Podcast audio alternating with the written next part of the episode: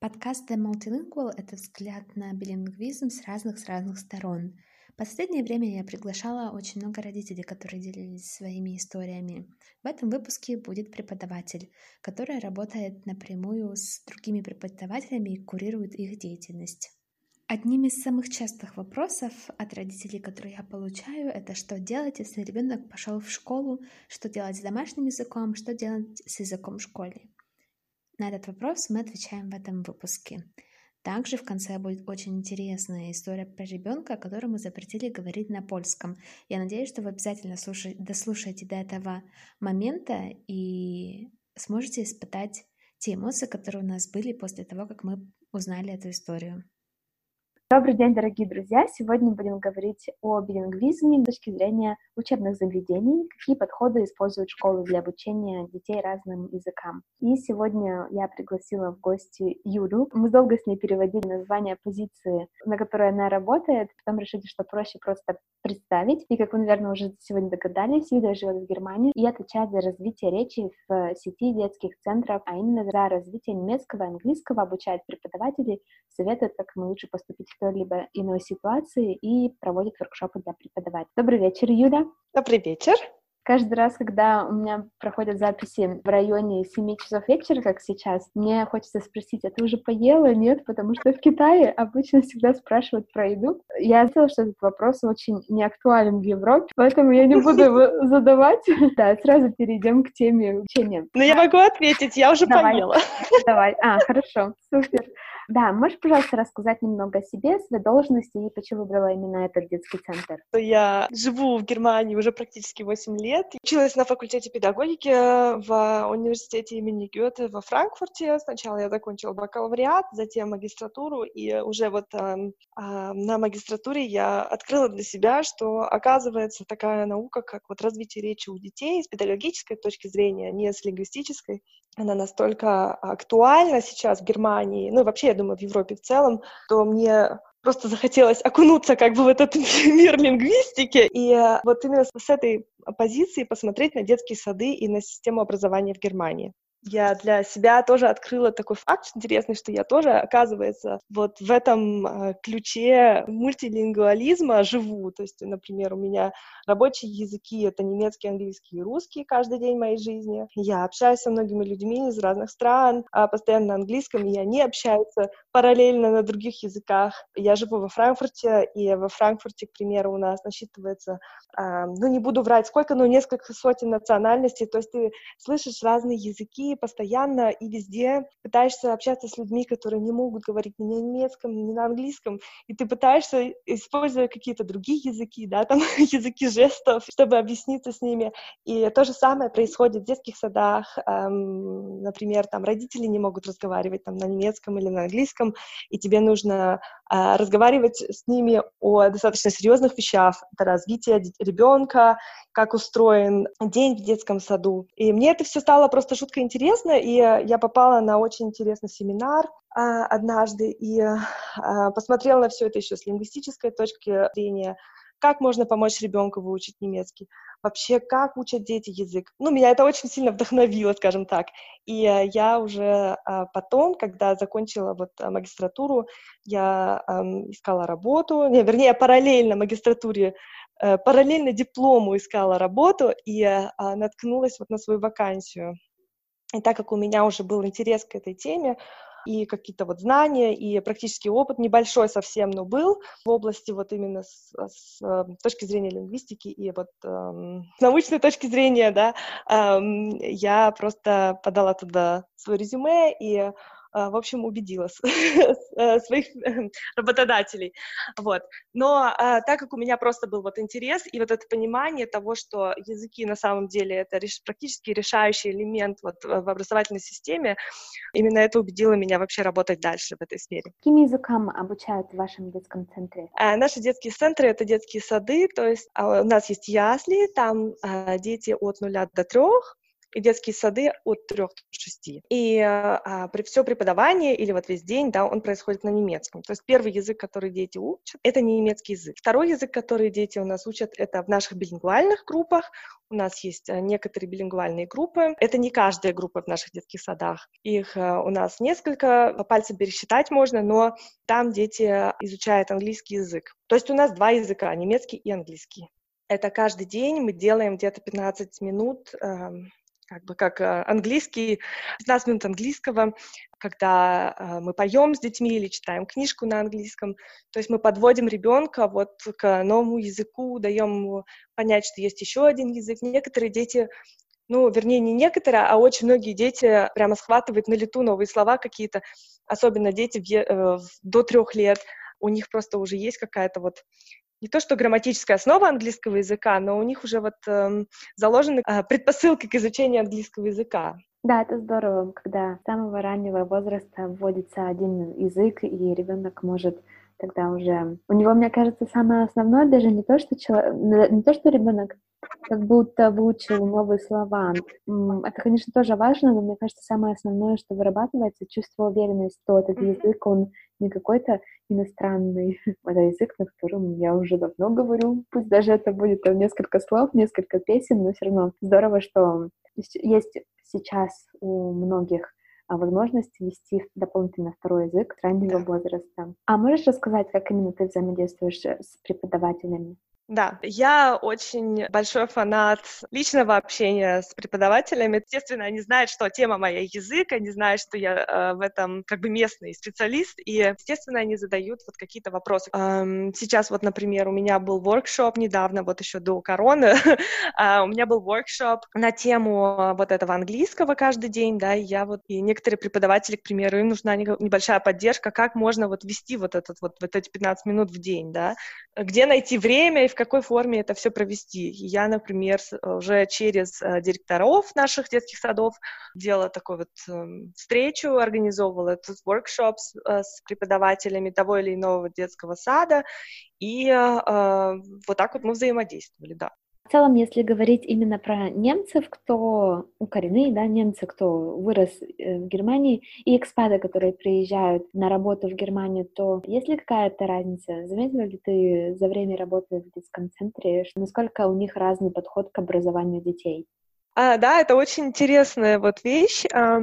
Очень многие родители, которые, к примеру, э, недавно живут в Германии, у них есть какое-то свое, естественно, представление о том, как, например, работает детский сад. Потому что в некоторых странах вообще нет детских садов. Или есть вот детский сад как бы как не образовательное учреждение, а как учреждение, где просто смотрят за твоим ребенком. То есть они знают это вот только с этой позиции. Поэтому мы очень часто должны объяснять еще раз, что мы не просто смотрим за вашим ребенком, что это образовательное учреждение, что у нас есть примерно расписание, что у нас есть правила, что у нас есть есть всякие разные задания для детей. И, естественно, зависит очень много от социально-экономического статуса, как, в принципе, семья mm. относится к образованию. Одна из самых больших задач для немецкой системы образования в моих глазах — это взаимодействие с родителями, то есть партнерство с родителями. Сейчас современная немецкая педагогика, она исходит из того, что учителя или преподаватели в детских садах и родители должны кооперировать в вопросах образования, воспитания ребенка. И тут также приходит вопрос вот этот об общем языке, да, на котором разговаривают родители и учителя. Там, где родители не говорят на немецком языке или не говорят вообще на английском языке, там уже встает вопрос, как же коммуницировать с родителями и объяснять, например, что если у нас English Morning Circle в 9 часов утра, то, пожалуйста, будьте в 9 часов утра, что это очень важно, что ребенок придет в это время, сядет в кружочек и споет песню. Вот этот барьер в коммуникации, он существует, да.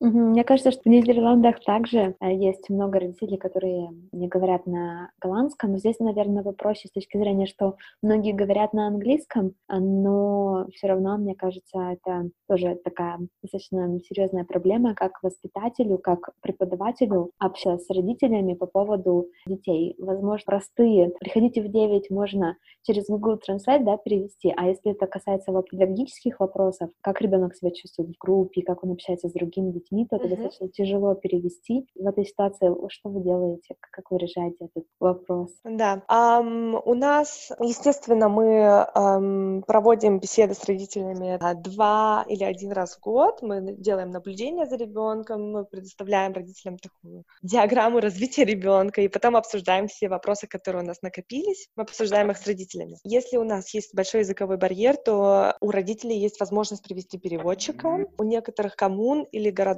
есть свои переводчики даже для этого. А сейчас я и моя коллега, мы работаем над пулом для переводчиков, то есть мы смотрим, кто на каком языке у нас может разговаривать на, вот, во всей нашей сети детских садов. У нас очень интернациональные команды, могу сказать, да, например, в моей команде говорят на арабском, на русском и, по-моему, еще на каком-то, я не помню, то есть уже два языка у нас есть плюс все говорят на английском. То есть не исключено, что в других детских садах а, также разговаривают на разных языках, и мы можем тогда также нашего внутреннего переводчика взять и через него коммуницировать с родителями. Это самый простой вариант. Также у нас есть разные книги с э, жестами, там, где вот, э, как бы это объяснить, такие картинки. К примеру, когда у нас ребенок приходит на адаптацию, мы используем вот эти книжки, чтобы показать родителям, к примеру, весь процесс этой адаптации с помощью вот этих вот эм, знаков или жестов или картинок, которые вот в этой книжке нарисованы. Наглядное пособие, скажем так. Пока что это все, что у нас имеется в арсенале.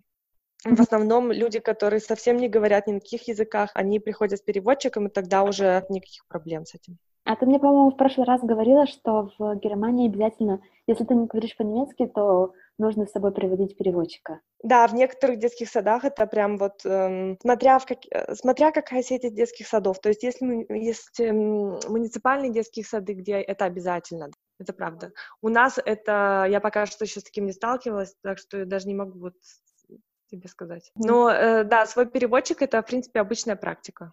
Да, родители, которые совсем не говорят на каких языках, они все равно привязаны к каким-то, не буду врать, но они привязаны к каким-то вот общественным, не общественным организациям, а муниципальные организации, которых за них вот отвечают, там, например, консульство или какой-нибудь job-центр, и это получает эм, оттуда также переводчика. Как ты думаешь, твое мнение, если родители не говорят на местном языке, то чья это задача сделать так, чтобы коммуникация между школой и родителям стоялось? Это задача родителей или это задача школы? Угу.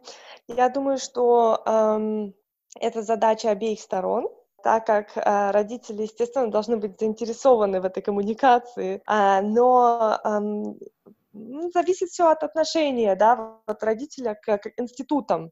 Если родители э, считают, к примеру, в их глазах детский сад, скажем, ясли, да, это такое вот место, где просто за, моего, за моим ребенком следят, то эм, конечно, это наша первостепенная задача родителей донести, что мы образовательное учреждение, и с нами нужно коммуницировать, и мы хотим с вами коммуницировать.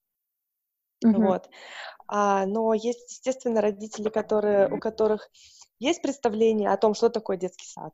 И а, они видят это тоже как, как бы свои задачи, да, к примеру, с нами эм, кооперировать. Угу. А бывает ли такое, что некоторые родители спрашивают, что мой ребенок сегодня выучил, да, это очень интересно, потому что родители эм, спрашивают, разные родители спрашивают, задают разные вопросы.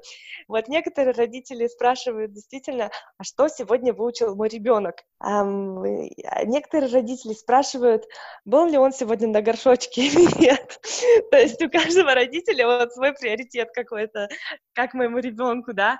И я думаю, что это очень-очень интересно, и я думаю, что это тоже зависит от того, какое вот представление родителей имеется о детском саде. Я думаю, что вопросы, что мой ребенок выучил сегодня, в принципе, это очень такой хороший знак того, что родители считают, что он должен здесь действительно чему-то научиться. Мы обязательно рассказываем, чем мы сегодня занимались, к примеру. У нас есть а, транспарентные всякие плакаты, которые рассказывают о том, к примеру, мы сегодня ввели новую доску, где, на, где нарисованы вот эти символы для каждого ребенка каждый ребенок может видеть. Может ли он сегодня, например, раздавать а, стаканчики, да, или, или сегодня другой ребенок, очередь другого ребенка. И мы потом вот на этом плакате для родителей объясняем, что это, к примеру, у нас участие ребенка, да, то есть э, дежурство, да, но вот э, с целью того, чтобы ребенка вовлечь в процесс.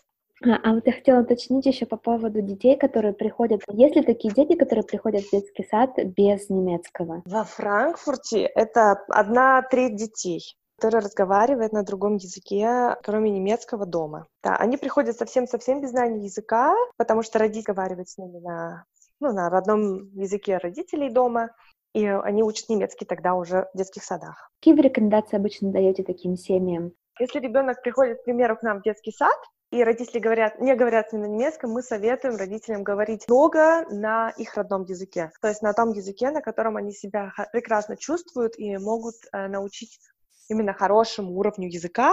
Своего, там, к примеру, я со своим ребенком, например, говорила бы только на русском, но э, качество этого языка, оно, естественно, желательно вообще, в принципе, для немецких детей, это было хорошим. Советуем э, родителям много читать с детьми, чтобы они были с языком в хороших отношениях, много с ними разговаривать. И мы объясняем, как, вкратце объясняем родителям, как дети учат язык, к до трех лет, до шести лет. Про школу вот сейчас не могу тебе сказать про практику школьную, потому что я никогда в школьной практике не работала. К сожалению, многие преподаватели думают, что родителям нужно говорить на немецком с детьми. И многие родители говорят, говорят на очень плохом немецком. И мы знаем, что немецкий, ну, что, в принципе, вот э, язык между родителем и ребенком — это такая вещь, достаточно эмо- с, эмо- с эмоциями связана сильно. Вообще, в принципе, если человек не уверен в языке, да, как вот он будет свободно разговаривать в эмоциональном плане со своим ребенком. Дети учат также через речевые образы, да, воспроизводят то, что мы даем в качестве инпута. И mm-hmm. поэтому мы советуем, чтобы родители разговаривали на своем языке. Какие рекомендации вы даете родителям, которые говорят хорошо на немецком? Да, вообще-то такие же. Они, в принципе, разговаривают тогда. Они живут в, в этом двуязычном контексте уже так и так дома. То есть, если, например, у нас есть э, родители, э, вот сейчас вот, они говорят на турецком потрясающе, потрясающе говорят на немецком. И они в этом контексте двуязычном уже живут, в принципе, дома. Они вот разговаривают как-то на двух может быть, дома они больше говорят на турецком, можно предположить, но говорят на улице, к примеру, на немецком. В принципе, тогда дети растут просто в двуязычной среде сразу. И в садике у них получается рабочий язык немецкий, а дома может быть больше турецкого. Мне нравится сочетание. В садике у них рабочий язык. Ну да, ну вот у меня тоже так же, у меня в садике рабочий язык немецкий или на работе. Если говорить про преподавателей, которые говорят на немецком как native спикеры, и те, которые выучили немецкий позже, какую ты видишь разницу? Естественно, есть разница. В зависимости от того, насколько преподаватель владеет немецким языком. А, некоторым преподавателям не имеет вообще никакой сложности разговаривать хорошо на немецком языке, и, к примеру, мы рассматриваем ясли, то есть там, где дети от нуля до трех, то они могут и книжку прочитать хорошо и провести с ними там какой-нибудь э, кружок. В принципе, нет никаких там проблем. Вот.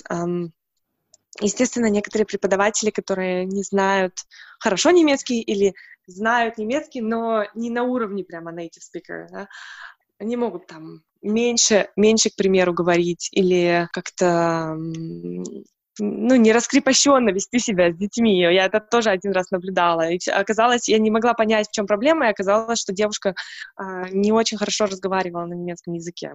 То есть в этом плане, да, есть разница. В Германии ты можешь работать с детьми, если у тебя признанное образование, то есть э, они не признают там каждый, каждый, каждый диплом, они смотрят, сколько ты часов отучилась, по какой программе, какие у тебя были предметы в твоей программе и все такое, и потом они уже решают, можешь ли ты преподавать или нет. Поэтому я думаю, что они смотрят вот именно на, на содержание твоей программы, то есть чтобы она совпадала, к примеру, с э, содержанием программы образовательной, например, земли Хессен, где я нахожусь. К примеру, я училась здесь, нет никакой, ну, как бы какой-то разницы между мной, к примеру, и воспитателем из Германии, которая вот прямо здесь родилась, я думаю, там не особо большая разница есть. А еще я тоже знала, что люди, которые выучили язык до хорошего уровня, не родной для них язык, то зачастую они могут чуть лучше преподавать, чем эти спикеры, потому что они говорят понятнее, то есть они примерно понимают, какие слова могут дети уловить, а какие не уловить. Ух ты, а я про это не слышала, я вот этого не знаю. Да, но тут еще как, как раз момент в том, только хорошо этот человек говорит на английском, и, как ты сказал, насколько раскрепощенно себя ведет, может ли он все, что хочет сказать, выразить на языке. Да, да. И... Я думаю, что очень много всего зависит от а, вот этого чувства, что ты э, чувствуешь, когда ты говоришь на этом языке, да, и вот этот эмоциональный барьер, он тоже должен быть как-то вот преодолен говорить на другом языке, особенно в профессиональном контексте. Это, конечно, очень большой барьер для многих людей, я могу себе представить. А вот еще как раз эм, по поводу преподавателей я хотела заметить, что здорово, что вы рекомендуете родителям дома говорить, продолжать говорить на родном, на их родном языке и это не просто как вы рекомендуете не просто говорить с ними на родном языке, а еще и улучшать этот язык. Это такой да. хороший момент, чтобы родители тоже думали о том, как они могут улучшать свой язык, на котором они говорят дома, что он тоже так же важен, как и немецкий, который, как мы уже сказали, рабочий язык в детском садике. Да, да. Ну и потом один а, язык, он подкрепляет другой. Это мы тоже объясняем, то, что, к примеру, если изучает несколько языков сразу, например, там вот в год приходит девочка, и, у нее сразу и английский, и немецкий, а дома другой язык, а, то это не значит, что они перенасыщены как-то вот этими языками и не справятся. Наоборот, мы рассказываем, что они могут это делать, что они могут изучать языки. Очень важен вот этот вот input, чтобы они получали хороший язык дома, чтобы он, этот язык поддерживал другой язык, и вот и наоборот, да, что как бы как немецкий поддержит ваш язык дома. Вот, вот такие вот а, некоторые факты мы даем родителям, и они очень а, рады, и потом с хорошим чувством идут домой со своим ребенком разговаривать. Угу. А какие у вас лингвистические активности в детском садике? есть? У нас есть такой песенный кружок, скажем, когда мы просто поем. У нас два раза в день он проходит. Потом у нас есть книги, которые мы читаем для э, детям. Дети могут сами, естественно, выбирать книжки, которые они хотят читать. Они все находятся на уровне глаз ребенка, чтобы ребенок мог сам их взять. У некоторых детей есть их любимые книги, некоторые дети приносят книжки из дома. Затем у нас есть, к примеру, такие вот не скороговорки, а присказки э, перед обедом, к примеру. Потом есть всякие э, игры, как рассказы, к примеру. Моя коллега делала такой вот кружок для детей, э, когда у каждого ребенка, но это дети уже были чуть постарше, когда ребенок брал камень, и на камне был изображен, был изображен какой-то символ, и именно этот вот камушек, он его сподвигал на рассказ какой-то истории. Вот, и они так строили такой вот, как круг историй, скажем так. Вот, но это, естественно, ты не можешь проводить с 20 детьми, но если ты вот, например, 5 детей детей возьмешь к себе, там на эти 15 минут с ними позаниматься, это можно делать. Потом камишибай, это вот этот японский театр. Э, в детском саду у нас есть такие предложения. Ну и, собственно, что вот то э, наши преподаватели как-то каким-то вот образом придумают, да, в этом плане, то они проводят. У нас есть э, также такие фигурки, вот, например, в детском саду, в котором я базируюсь, у нас есть такие вот фигуры из из дерева, и к ним короткие истории. И дети могут вот, вот эти вот куклы, они такие ну, небольшие, где-то 5 сантиметров в высоту, и э, они с этими куклами, то есть работают, я рассказываю им историю параллельно, и дети, которые не умеют разговаривать, они просто слушают, и они ощущают эти куклы, как они, к примеру, там выглядят, и изучают их, и изучают предметы, которые относятся к этой истории, там, может быть, это кровать, может, это комод, ну, такие маленькие игрушки, скажем так. А, что у нас есть еще? У нас есть э, куклы специальные для английского языка, которые сопровождают английский язык, чтобы дети имели такой connection к английскому языку. К примеру, ворон, такая вот эм, э, кукла на руку, которая одевается. Вот. И они то есть, соединяют язык именно с этой куклой. Прикольно, да? Я хотела спросить в детском садике, бывает ли такое, дети, у которых дома, которые дома говорят, например, на турецком, да, или на русском, положим, они живут в Германии, и они ходят вместе в садик. Бывало ли у вас такое, что дети в садике не знают, ну как, не то, что не знали на каком языке, но они взаимодействовали между собой. Те дети, у которых дома родной такой же, а в садике школьный, на каком языке они выбирают говорить друг с другом? Um, очень многие дети, uh, ну вот в моей практике, да, я могу говорить за свою практику, uh, на моей практике было много случаев, когда дети выбирали домашний язык. Какие комбинации детей получ- получались, да, в вашей группе? Да, да, да, да. Ну вот даже не в моей группе, у меня был детский сад, в котором я работала где-то год, нет, ну, два года назад, скажем. Там был вообще открытый концепт, там не было групп, там просто было вот много детей с разными а, функциональными комнатами. И, в общем, естественно, там с такого количества большого э, детей, там где-то 60 детей было, э, находилась парочка каких-нибудь вот э, ребятишек, которые вот они говорили, да, на своем домашнем языке. В этот момент э, мне вспоминаются всякие общественные дискуссии, совершенно сумасшедшие, э, в которых вот в желтой прессе пишут, например, дети в садике должны говорить только на немецком, надо запрещать им говорить на турецком там или арабском или на русском.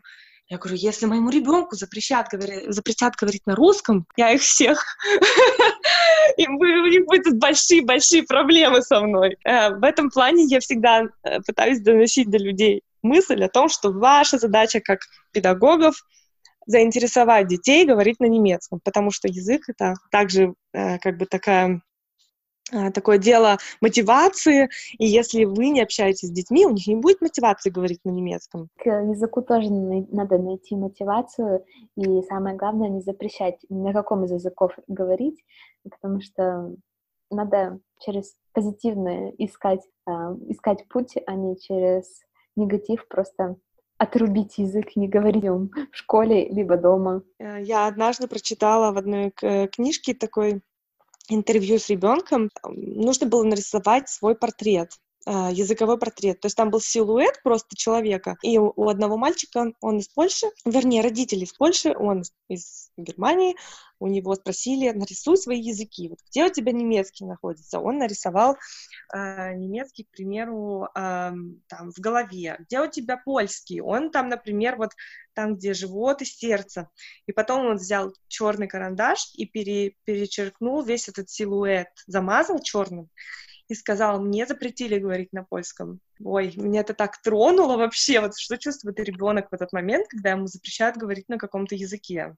Поэтому я, да, я э, пытаюсь нашим преподавателям тоже вот эту вот мысль, вот этот э, донести, что билингвализм или, или даже когда ребенок говорит на трех, на четырех языках, разные есть семьи, да, мы в 21 веке живем, и есть разные семьи, да, с, с разными там, может быть бабушка из Италии, может быть бабушка или там мама или папа с другой страны, и это абсолютно нормально, если у ребенка вот э, разные языки в жизни присутствуют, и ни в коем случае нельзя ему запрещать говорить на каком-то языке. Да, точно такая же история была у директора центра, детского центра, где я до этого работала. Ее семья переехала из Бразилии во Францию, и во Франции так как все французы любят французский язык, и в садике и потом уже в школе запретили говорить с ребенком на португальском, на бразильском португальском. И как раз эта директор этого центра, она всегда говорит, что португальский это как раз у нее был язык, который очень рядом близко к сердцу находится. Ей всегда нравится слушать бразильские песни, она немножечко говорит на бразильском, португальском, ну, как она говорит, но а, она говорит, что ей у нее с детства осталось это чувство, что как будто она делает что-то неправильно, когда она говорит на mm-hmm. этом бразильском, португальском, и как раз ее маме запретили разговаривать с ней и, и говорить только на французском. И она говорит, Кошмар. что да, да и, и она говорит, что ей было тоже тяжело переучиваться, потому что ее мама, для ее мамы французский был не родным языком, и иногда она не знала, как что-то сказать, или говорила с ошибками, и ей приходилось потом в школе переучиваться, как на самом деле нужно правильно говорить. И еще в, в Нидерландах тоже было целое поколение, как раз вот, когда приезжали иммигранты из разных, из разных стран, Здесь было даже целое поколение людей, которые приехали из Турции, из Марокко, которые выросли как раз на поломанном голландском, потому что их, им родителям сказали в школе, в садике там говорить с детьми на голландском только, чтобы они быстрее подтянулись. И в итоге они выучили голландский дома, и который был не всегда правильным, потому что для того, чтобы выучить язык, естественно, нужно время. Они неправильно выучили голландский, и потом в школе не знали, когда, когда то, что они говорят правильно, а когда неправильно, потому что они привыкли так всегда говорить дома. Но этот пример с мальчиком, который все черным зарисовал, меня он очень сильно тронул. Да, меня он тоже очень тронул. Вот и меня как раз в конце июля эм, будет э, семинар, который я буду вести для одного детского сада, где вот как раз э, достаточно большое количество, ну, примерно 95% у них детей, которые говорят дома на другом языке, и у них такой вот такая тема с вот с этим вот... С, это новый детский сад наш.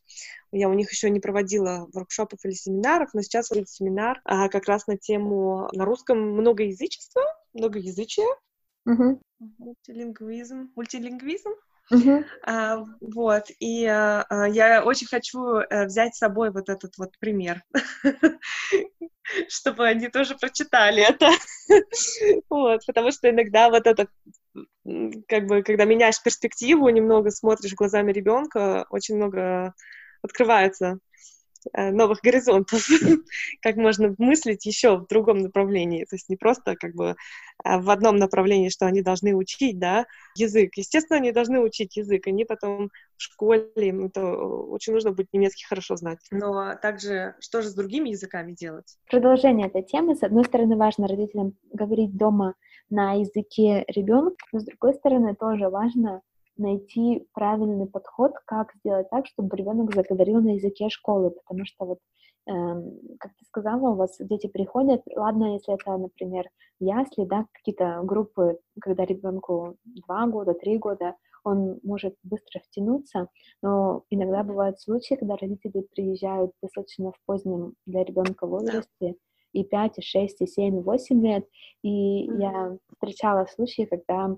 как будто вопрос местного языка совсем ну, не волновал родителей, и ребенку было очень тяжело в да. обществе начать говорить с другими детьми, и ему было это очень сильный вопрос, который влияет на социализацию ребенка в обществе, и тут тоже важно, что если семья переезжает поздно уже, в таком во взрослом возрасте для ребенка, да даже там, может быть, и в 4, и в 5 лет, эм, не то, что там уже начало школы, но это уже такой серьезный возраст, чтобы, возможно, найти репетитора, который бы просто приходил и читал книжки дома, возможно, какие-то волонтерские проекты, чтобы э, у ребенка появились в окружении люди, которые бы с ним чуть больше говорили на местном языке, для того, чтобы ему было легче в комсадике или в школе найти друзей и начать общаться с остальными, потому что ребенку это вообще, мне кажется, очень сильный стресс ты живешь в одном да. мире, живешь в одном мире, у тебя много друзей, ты со всеми общаешься, а потом тебя перевезли в какую-то другую непонятную страну, где у тебя нет друзей, и никто не понимает того языка, на котором ты говоришь. Да, да. И вот э, этот концепт эм, повседневное изучение языка, как это можно перевести, я не знаю, ну вот когда постоянно разговариваешь, да, и за счет этого ребенок учит естественным образом язык. Mm-hmm. Его пытаются также этаблировать в, школ- в школах вот этот концепт. И проблема вся заключается в том, что вот, например, в Германии um, это проблема вообще, в принципе, школьной системы, что а, очень мало кадров идут работать в школу. И а, чтобы тебе обеспечить очень хороший уровень образования, во-первых, для, в принципе, для всех, да, там, мигранты, не мигранты, дети, это уже проблема, потому что очень мало идет работать в школу эм, квалифицированных людей. И, э, во-вторых, эм, тебе нужно вот именно на такие вот классы или, ну, вот в таких школах или округах, где вот ты знаешь, что у тебя, например, эм, много семей там из разных стран, и э, они пойдут вот в школу А, к примеру, и там вот будет вот эта вот проблема стоять, да, что дети не знают языка, к примеру, да, вот там, не знаю, шестой класс, мы знаем, что там 30 человек не разговаривают на немецком, потому что там родители только приехали или... Ну, это такая вот ситуация, к примеру, фик, э, чисто фиктивная. Um, вот. И для того, чтобы обеспечить этим детям вот хорошую поддержку языковую, и родителям также, да, um, если родители ну, я думаю, что практически все родители заинтересованы на самом деле, чтобы их детям было хорошо тебе нужны ресурсы, а, то есть тебе нужны образованные люди, а, квалифицированные именно, да, на, это, на тему интеграции, на тему языкового развития и так далее. И вот в этом большая-большая проблема сейчас вот э, в Германии, что этих людей просто-напросто очень мало. И, естественно, не каждая школа может выиграть таких профессионалов, и я думаю, что не каждый город может выиграть таких профессионалов для себя. И а, если подумать так, то эти дети, они нуждаются каждый день в поддержке. Это же не так, что ты вот один раз в месяц с ними позанимаешься. Это нужно постоянно э, с ребенком работать или там с группой детей работать. Вот. Так что эм, да, это на самом деле очень большая политическая задача, я считаю. Но вот в моих глазах должна политика просто стукнуть ногой или кулаком по столу и сказать, у нас есть воля это все сделать, и мы хотим, и мы хотим инвестировать, но, к сожалению, а, в Германии это пока что так вот все только в перспективе. Эм, вот. Да, но это важный момент, чтобы мы это проговорили, что родители, которые переезжают в другую страну, чтобы они как бы взять ответственность за то, чтобы человек, э, чтобы их ребенок научился местному языку на себя, потому что могут, может быть как раз возникнет такая ситуация, что в классе 30 детей, из них 28-29 человек не говорят mm-hmm. на немецком, и в этом случае да. делать учителю? Это тоже большой-большой да. вопрос. Да, да, да. У меня есть, um, у меня есть знакомая мама, которая работает в Германии в школе. И она говорит, что каждый год э, ситуация все больше обостряется, потому что приезжают все больше иммигрантов, экспатов, и дети приходят в школу без знания немецкого, и она говорит, что ей очень тяжело, и она не знает, что делать, потому что, с одной стороны, в классе есть дети, которые, которых нужно учить, которые ходят в эту школу с первого класса, и которые очень хорошо говорят по-немецки, естественно, и которым нужно давать чуть больше. А есть дети, которые приходят в класс, и они совершенно ничего не понимают, и она при этом не знает, как себя вести и какой материал давать во время занятия, когда есть часть детей, которые не понимают это вообще, а часть детей, которых, которые это уже неинтересно, это уже пройденный материал. Да, я очень хорошо могу себе представить эту ситуацию, конечно, да. Вообще, в принципе, я думаю, это абсолютно нормально ожидать от родителей, э, что они заинтересованы в том, чтобы ребенок, к примеру, учил немецкий, да. Я думаю, что на самом деле эм, родителям нужна какая-то... То, чтобы вот э, человек каждой семье, да, это утопично очень, эм, э, но какая-то вот не знаю, опора или, или какая-то вот профессиональная поддержка в этом плане, да, потому что если я вот себе представлю, что я приезжаю, к примеру, во Францию завтра своим, своим ребенком, и естественно, я могу, если я могу себе финансово это позволить, я найму ребенку репетитора, да, к примеру, или буду каким-то образом читать с ним какую-нибудь книжку на французском, если я могу читать на французском.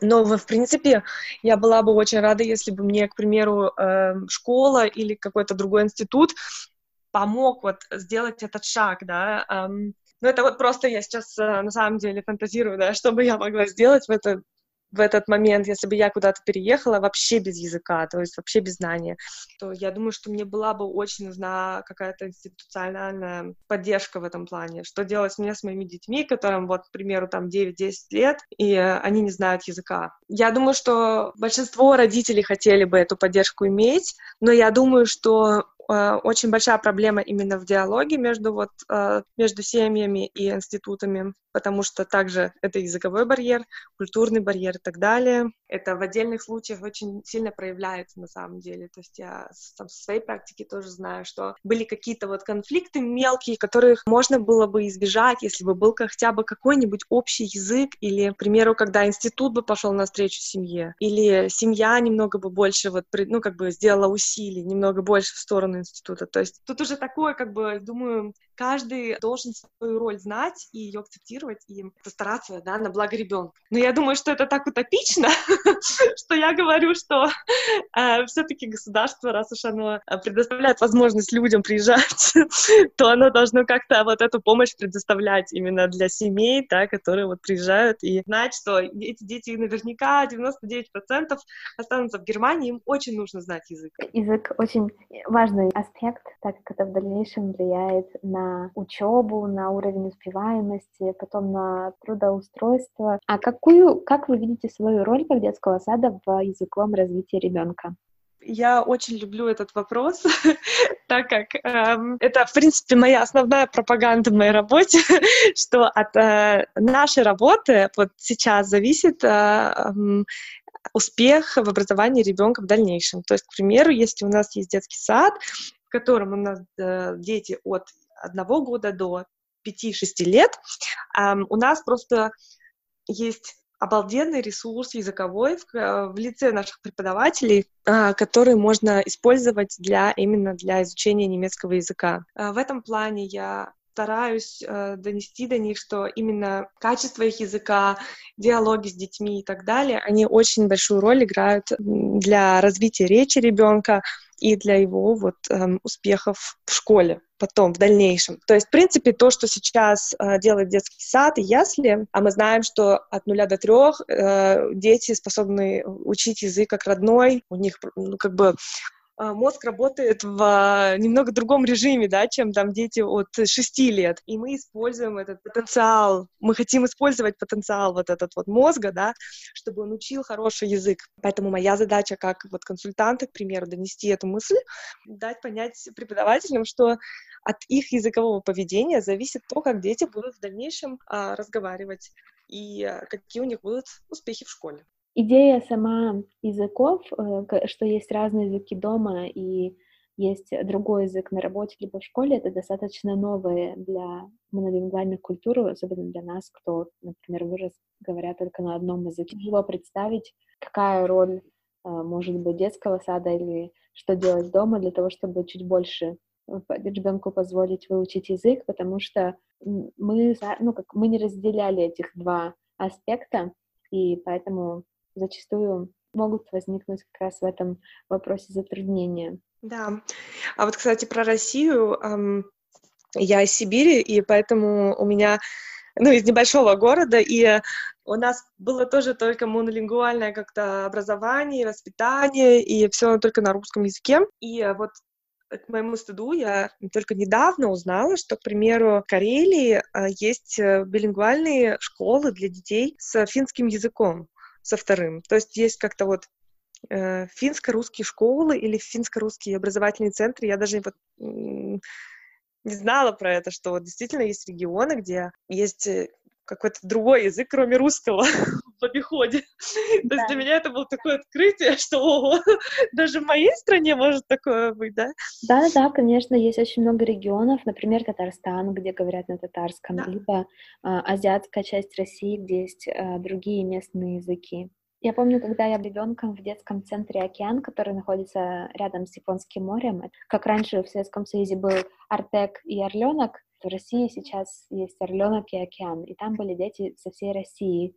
И я помню, что на самом первом, на нашей самой первой встрече всего лагеря там нам говорили, какие у нас есть правила в лагере, и сказали, что самое первое правило — это всегда говорить на русском. И мне было очень странно, потому что для меня это было максимально странное правило, потому что у нас в школе, в доме, не знаю, в магазинах, везде говорили только на одном русском языке. И мне казалось, что так у всех дома. Но оказалось, что есть очень много других регионов России, где дома говорят на местном языке, а русский учат только в школе. И у нас как раз было такое правило, что первое, нужно всегда говорить на русском, потому что это, ну, все здесь говорят на русском, даже если вы дома говорите на других языках, эм, в лагере нужно приложить усилия, чтобы говорить на русском. А второе, что если кто-то вокруг тебя говорит, говорит не на русском, то не нужно думать, что они говорят именно о тебе. Может быть, просто им легче. То, может быть, э, этим людям сейчас, этим детям намного легче, ну, как бы, сказать на родном языке но все равно как бы основное правило было, что нужно всегда говорить на русском. Как прикольно. Да, и у меня тогда вообще раз, разрыв шаблона случился, потому что я не могла понять, как так в России есть еще другие языки, но оказалось, что есть, и это домашние языки, это вообще э, очень такой интересный культурный аспект, который в целом, мне кажется, что не ну, как не особо, не как общеизвестный факт, что в России очень много разных национальностей, у которых mm-hmm. есть свои обычаи и культуры. В основном, мне кажется, если брать э, перспективу там иностранцев, в основном всегда есть такой стереотип, что Россия — это только русский язык, но на самом деле есть еще очень много других национальностей, у которых есть такие свои обычаи и культуры. Да, я тоже разрываю шаблоны людям, которые думают, что эм, сибиряки — это действительно только русские люди, и они все блондины. Я в этот момент говорю, о, ну ладно, давайте расскажу вам историю. И вообще, да, люди удивляются, когда я говорю, что Россия тоже многонациональная страна, такая же, как и Германия теперь, и там другие какие-нибудь страны. И вообще, в принципе, ну, как бы э, все настолько понамешаны и как понамешаны, сколько миграционных волн вообще в принципе было, да, за всю историю человечества. А, вот, и да, когда рассказываю про Россию, что у нас есть и такие-то языки, и такие-то, и вот, к примеру, в Сибири коренные жители, там, коренные народы Сибири, они говорят на таких-то, таких-то языках, а есть русские, русское население, то у, у всех такие глаза, такие круглые, вау, что, серьезно? Мы думали, что Сибирь это вот, ну вот люди выглядят, как ты выглядишь, все такая, нет, нет. Всем мне нравится э, в Голландии, всем очень громко говорить, что я из Сибири, потому что обычно в Сибири ассоциация — это ГУЛАГ, людей отправляли туда ссылку, это очень далеко, там очень холодно, и мне кажется, это настолько особенная какая-то отличительная моя черта, что я обожаю говорить, что я из Сибири. Я даже не буду говорить из России. Я первое слово скажу Сибирь, чтобы да. по максимуму впечатлить человека. Да, да, да, это очень, очень большая такая особенность на самом деле, да. Да, и вот как раз э, к вопросу холода единственный стереотип, с которым мне очень тяжело смириться, потому что мне постоянно об этом говорят, что э, в России всегда холодно, и как так ты боишься холода? Но на самом деле в России очень дешевое и очень доступное отопление центральное, которое очень сильно греет. И мне кажется, что сибиряки — это те люди, которые больше всего боятся холода. Ну, мы просто знаем, как с ним обходиться, во-первых. Но я на самом деле действительно меньше мерзну, чем мои э, друзья и коллеги. То есть для меня минус 4 — это вообще сказка. Для них это вообще прям ужасно холодно, мы не пойдем никуда. Я говорю, ну потому что вы не в Сибири, вы не знаете, как одеваться надо в минус 4. Да, да, да. Самое важное это не то, что мы не боимся холода, мы просто знаем, как надо одеваться. Спасибо тебе большое за наш сегодняшний разговор. Мне было очень интересно узнать, как в Германии обучают разным языкам, потому что мне казалось, что в отношении Германии мне казалось, что наоборот больше тенденция, что детские садики и детские центры больше на немецком, но как ты сегодня рассказала, что есть и английский у вас, мне это было очень интересно узнать, и после сегодняшнего разговора у меня сложилось впечатление, что э, очень большая миграционная волна идет в, в Европу именно, и очень много приезжих экспатов, которые приезжают либо на совсем, либо приезжают только там на, на, на 4 года, на год, потом уезжают назад, что вопрос местного языка очень так остро стоит для многих, в том числе, наверное, и для школьных организаций разных, и для школ, и для детских садиков, как обучить этому местному языку детей, а, родители которых не говорят на этом языке. Спасибо большое. Желаю тебе хорошего вечера. Да, мне было тоже очень интересно рассказать про то, как мы работаем. Большое спасибо. Вы прослушали выпуск до конца. Все чаще я начала получать сообщения от людей в Инстаграме, что им очень нравятся выпуски подкаста. Поэтому, если вдруг вам понравился этот выпуск, то можете мне об этом написать. Спасибо.